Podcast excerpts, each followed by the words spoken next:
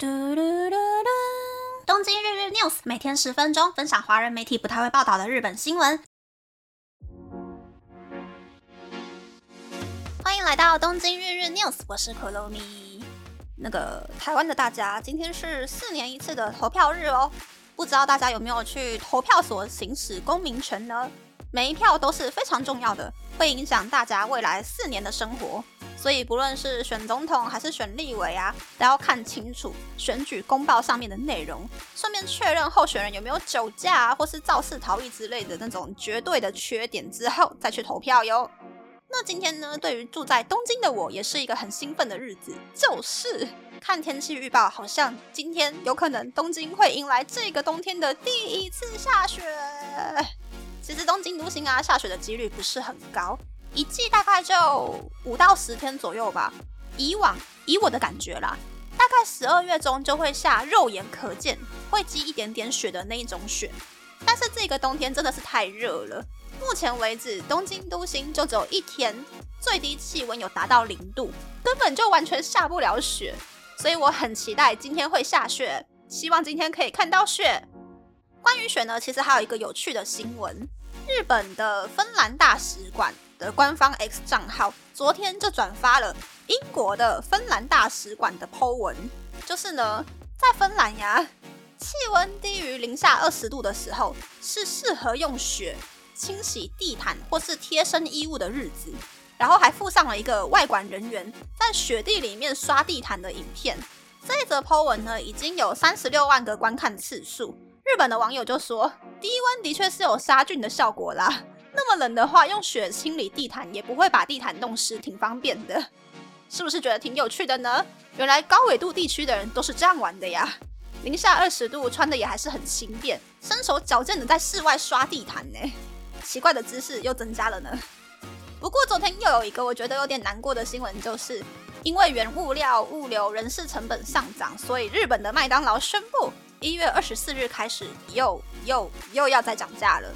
麦香鱼单品从日币三百七十元涨到日币四百元，麦香鸡单品从日币三百八十元涨到日币四百一十元，双层起士堡和鲜虾堡单品从日币四百元涨到日币四百三十元，连五个鸡块也要从日币两百四十元涨到日币两百六十元，真的是哟！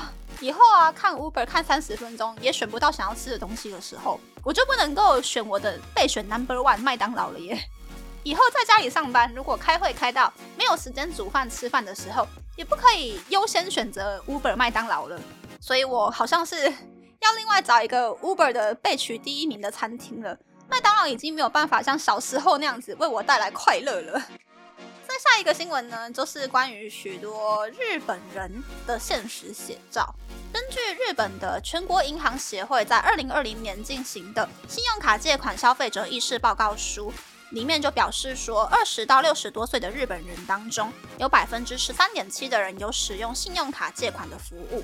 这些人的平均借贷金额是日币一百四十八万五千元，其中百分之四十六点五的人借贷金额低于日币五十万元，百分之六点六的人借贷金额超过了日币五百万元。可以看得出来，大多数的人借款的金额都不高，这是因为信用卡借贷的利息很高。在东京都内的中小企业的办公室里面上班的近藤美里，年收入是日币三百万元。他对于工作没有兴趣，觉得工作是毕业到结婚中间暂时要做的事情，所以他一心只想着要玩乐。近藤美里住在老家，花的钱本来就比较少，但是他几乎没有存款，因为他把薪水都花在吃喝、衣服还有旅行。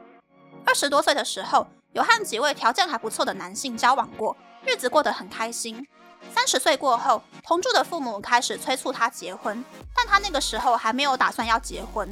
而到了三十五岁，他发现身边的人都一个一个结婚了，但是他却还遇不到合适的对象，因此他开始害怕自己会嫁不掉，而着急的想要结婚。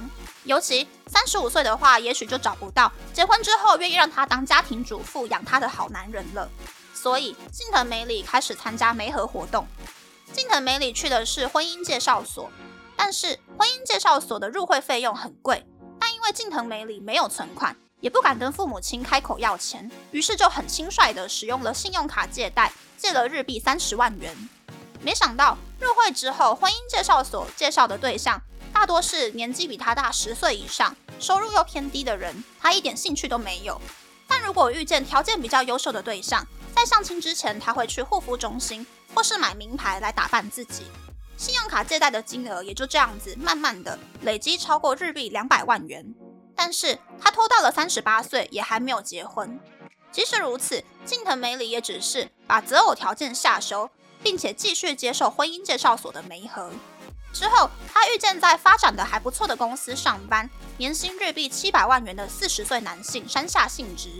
但是在相亲的过程当中，男方表示想要找的是和自己年龄差不多、婚后也愿意继续工作的女性。虽然近藤美里是想要辞职当家庭主妇的，但因为不想要错过这么优秀的对象。于是就和山下幸之开始交往。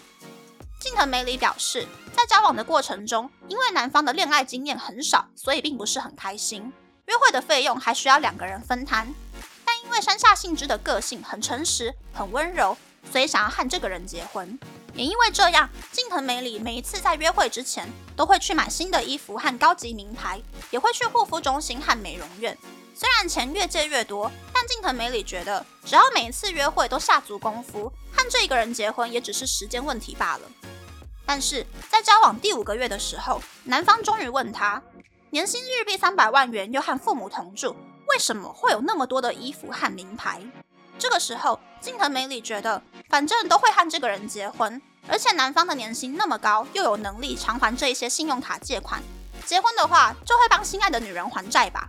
所以就诚实的回答说，这一些东西都是借钱买的。没想到男方的态度却出乎近藤美里的意料之外。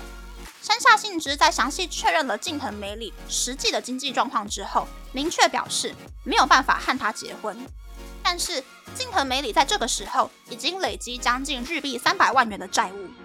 目前近藤美里已经四十岁了，依旧还在寻找结婚对象，负债金额超过日币两百万元。虽然有一点一点的还债，但是爱花钱的近藤美里距离脱离负债还有很长的一段距离。其实，二零二零年在日本法院申请离婚的案件中，伴侣爱花钱的离婚案件数远远超过无性爱夫妇和家暴夫妇的离婚案件数。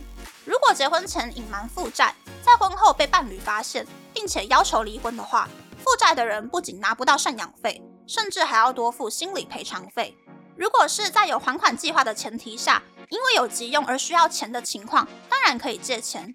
可是如果是毫无想法就轻率的借钱，就会落得像近藤美里一样的下场。真的想要花钱寻找伴侣的人，请先存钱，或是先升迁开斜杠再说吧。嗯，大家觉得怎么样呢？我是觉得啊，下载那个 APP 不就好了吗？其实日本啊，除了四十岁上下的女生，也是有很多三十多岁、二十多岁的女生，都只是想要在职场寻觅一个结婚对象。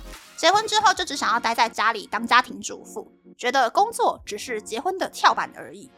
我自己以前遇过二十岁出头没有读书的女生，我不知道她爸爸的状况怎么样，但是她妈妈还有她本人都是靠着打工过日子。她自己大概每个礼拜就只有上二十小时左右的班吧。不过，他遇到了二十三岁刚刚出社会，薪水虽然很低，可是工作很稳定的对象，就挤到了男方公司补助一半房租的单身宿舍里面去住了。这要是被管理员或是公司发现，单身宿舍里面住了两个人的话，被赶出宿舍是小事。男生如果被公司开除的话，这个婚也真的是可以不用结了。总之呢，恋爱脑的人是非常可怕的，恋爱脑比例很高的日本女生非常多。交往的时候虽然很甜蜜啦，但是思虑比较清晰的人也不会想要跟这种不会思考未来的人结婚。所以大家就是即使谈恋爱啊，也千万不要恋爱脑上头哟。